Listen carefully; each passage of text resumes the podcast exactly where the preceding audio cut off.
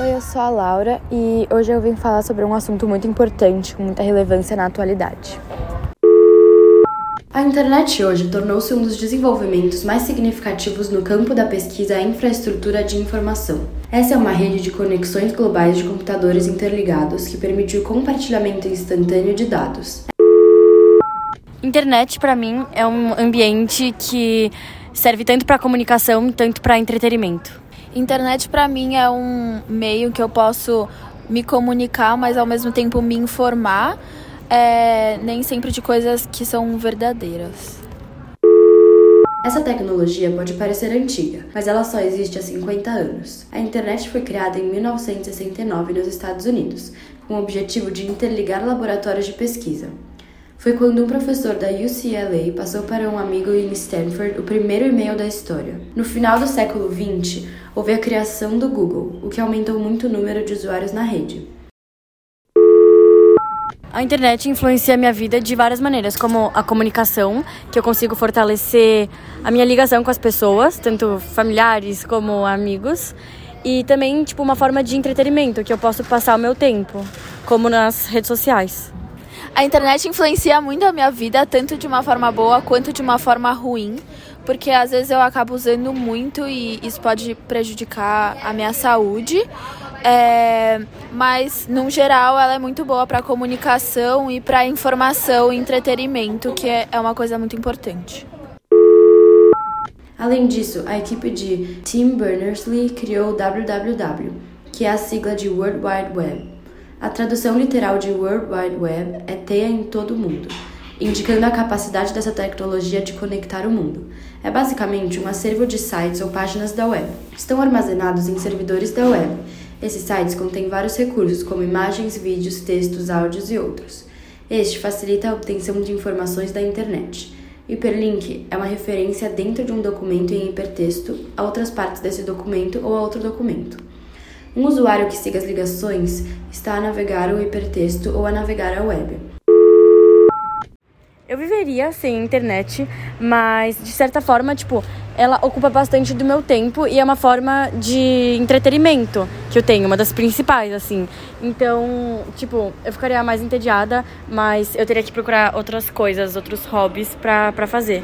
Sinceramente, eu acho que eu não viveria sem internet porque eu não uso a internet só para entretenimento e comunicação, eu também uso para ter informação sobre as coisas. Então eu acho que sem internet eu não, não ia conseguir me informar sobre o que está acontecendo. Claro que no jornal eu poderia usar, mas a internet é o meio que todo mundo usa ultimamente. Então eu acho que eu não conseguiria viver sem. Assim, para esclarecer, o hipertexto é uma ligação que facilita a navegação dos internautas. Um texto pode ter diversas palavras, imagens ou até mesmo sons que, ao serem clicados, são remetidos para outras páginas onde se esclarece com mais precisão o assunto do link abordado. O sistema mais conhecido nos dias de hoje é o www. Os hipertextos e hiperlinks possibilitam uma leitura dinâmica do assunto que o público julgar necessário, por isso são tão importantes. HTTP significa Protocolo de Transferência de Hipertexto é um protocolo de comunicação utilizado para sistemas de informação de hipermídia, distribuídos e colaborativos. Essa é a base para a comunicação de dados da World Wide Web.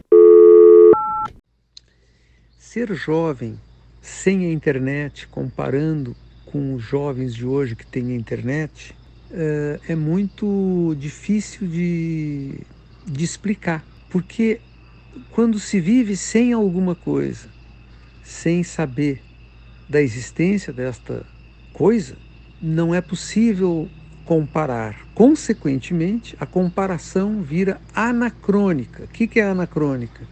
Eu tenho que, sabendo da existência da internet, comparar com a infância sem internet. Essa comparação por si só não é possível. Ou, pelo menos, ela vai ser uma comparação de valor questionável. Fake news são literalmente notícias falsas consistindo na distribuição de desinformação por meio das redes.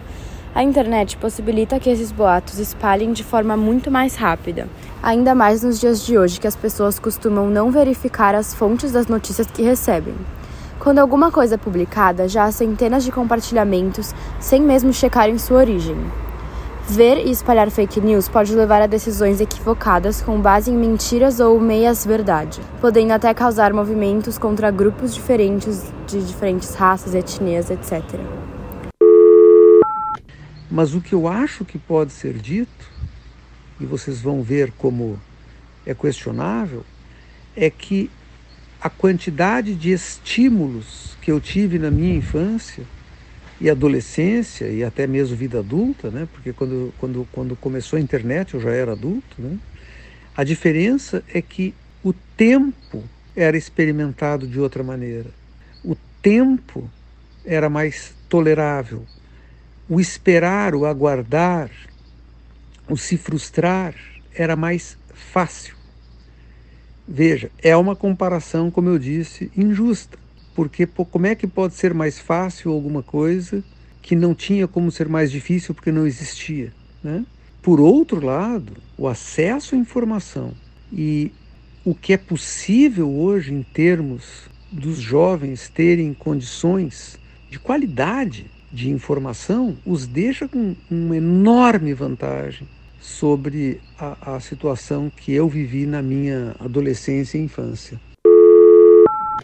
O sarampo era uma doença em vias de erradicação global em 2010, de acordo com a Organização Mundial de Saúde, a OMS.